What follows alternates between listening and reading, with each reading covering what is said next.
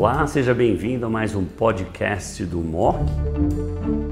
Hoje nós vamos falar de uma nova molécula que acabou de ser aprovada pela Anvisa, o sacituzumab govitecan. Para discutir essa molécula está comigo o Dr. Carlos Barrios, editor do MOC, médico do Grupo Oncoclínicas e diretor do ACOG, e quem vai apresentar os dados que dão suporte a essa apresentação e para entendermos melhor aonde se encaixa essa molécula, doutora Débora Gagliato, oncologista clínica da BP. Débora, seja bem-vinda, Barrio, seja bem-vindo a este MOC. Débora é claramente uma das moléculas mais ativas que a gente já viu para triplo negativo, né? Parece que a sobrevida mediana é semelhante a quando eu era fellow. Não acho que mudou muito. O Barros é dois anos mais jovem, não deve deve ter pego grandes avanços, mas gás, o tipo negativo continua ruim. Um ano, um ano, um ano mais jovem. Não, Barrios, náusea e vômito não é banal é um anticorpo conjugado à droga. O SN38 é toda a toxicidade advém do payload. Você premedicaria esse paciente como, em termos de náusea e vômito? Eu acho que isso aqui é uma revolução, uh, Antônio. Uh, acho que todos nós temos que ver isso como uma revolução.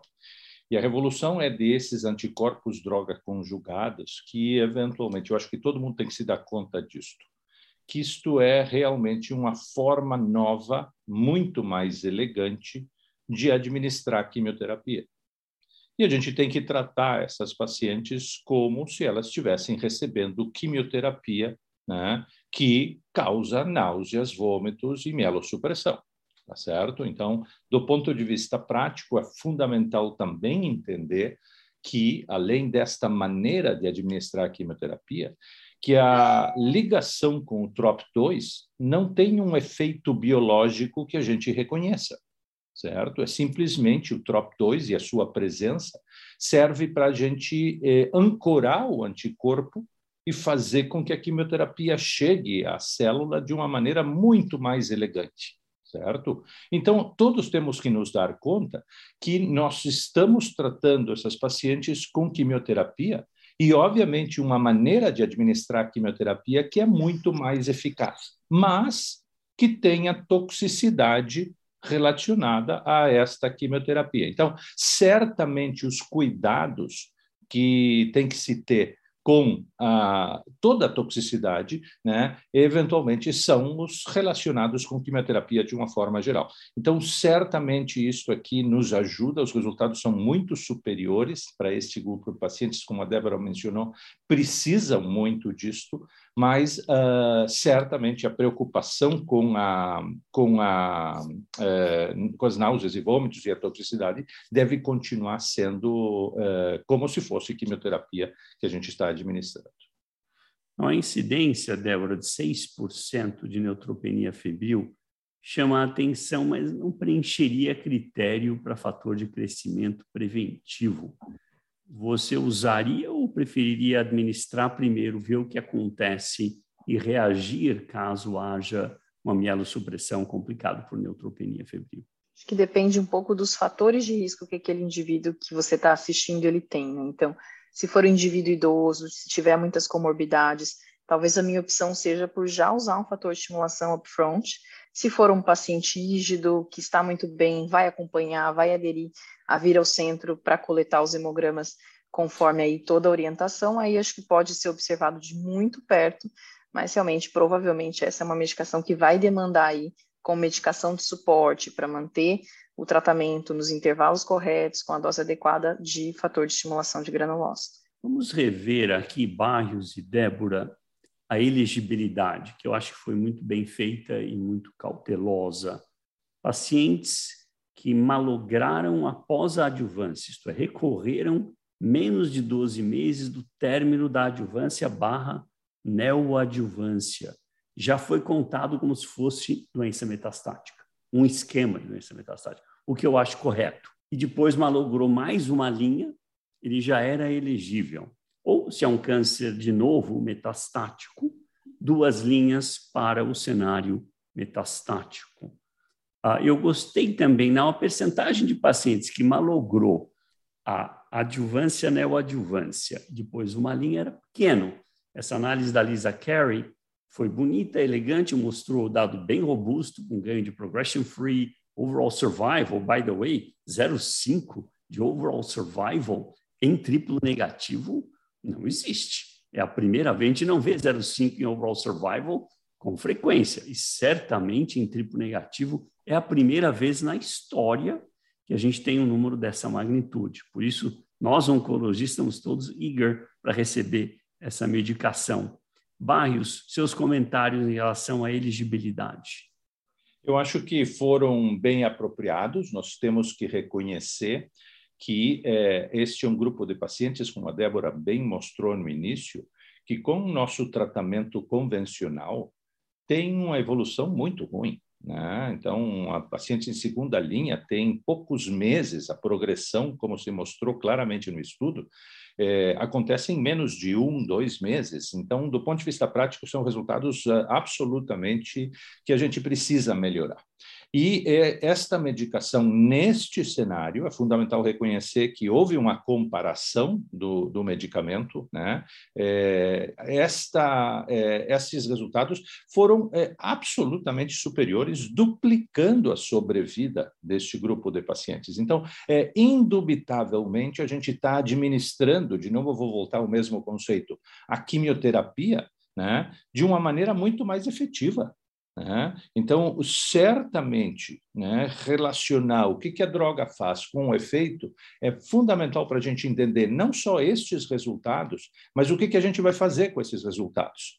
Então, os critérios de elegibilidade né, eh, se apropriam do que a gente tem de problema na prática clínica aquele paciente que recai muito rapidamente, que é o que acontece com muitas das nossas pacientes triple negativas, e aquelas pacientes que eventualmente progridem depois de um ano, que também não são poucas nesse sentido. Então, é, ele, os critérios de elegibilidade é, realmente é, refletem a nossa experiência clínica, o que a gente precisa na prática clínica. Então, nesse sentido, né, certamente eu estou de acordo com o que foi feito e certamente isto levanta para mim né, uh, o questionamento do que, que vai acontecer em pacientes menos tratadas. Porque se administrar esta quimioterapia desta maneira mais elegante, como eu digo, né, é, é tão eficaz neste cenário, quem sabe a gente consegue, em cenários mais precoces, ter resultados melhores ainda.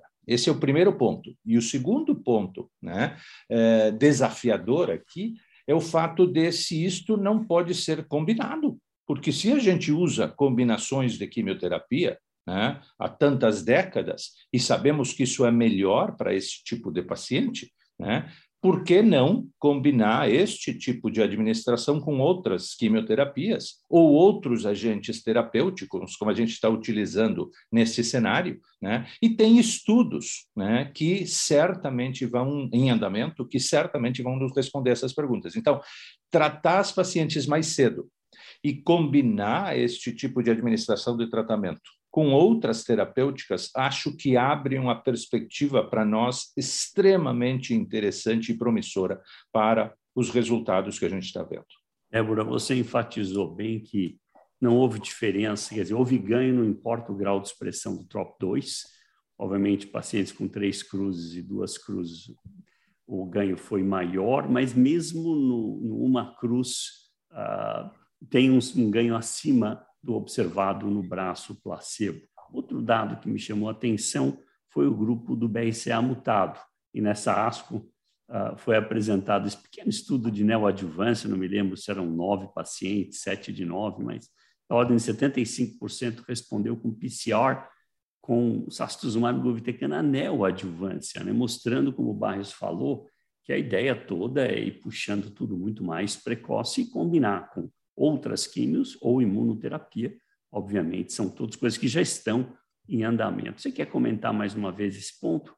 É, esse é um ponto importante, essa análise realmente do número de pacientes que têm expressão baixa ou ausente de TROP é muito baixo, então aproximadamente 30 pacientes em cada braço só, mas mesmo assim, as curvas do sastuzumab e govitecan, elas estão acima de quimioterapia, e quando vemos a taxa de resposta, 22, versus menos de 5% para quimio. Então, também há um ganho de, do uso desse anticorpo conjugado à droga, mesmo na população que aparentemente não teria o marcador. É uma população pequena, como eu mencionei na aula, é, aí a gente não consegue fazer realmente conclusões definitivas, mas a grande mensagem é não precisa pedir a expressão do TROP2 na imuno, não preciso pedir para o meu patologista, eu quero, estou pensando em usar sastuzumab e faça TROP2 na imuno, não, não precisa, todos os pacientes derivam ganho, deve ser realmente a escolha de tratamento baseado nos critérios de inclusão do estudo Ascent. Muito bom. Guys, excelente discussão. Em suma, vocês viram aqui a discussão do estudo Ascent, que levou à recente aprovação pela Anvisa do sastuzumab govitecan para câncer de mama triplo negativo, que progride menos de 12 meses da adjuvância ou neoadjuvância malogra uma linha para câncer metastático ou, caso um câncer de novo, duas linhas de quimioterapia para o câncer metastático triplo negativo. O que mais me chama a atenção e que você tem que levar para casa é o hazard de 0,48 para overall survival. Vocês não verão isso com muita frequência e, inequivocamente, é a primeira vez que isso ocorre em câncer de mama tipo negativo. Barrios, muito obrigado. Débora, muito obrigado. Obrigado. Obrigada.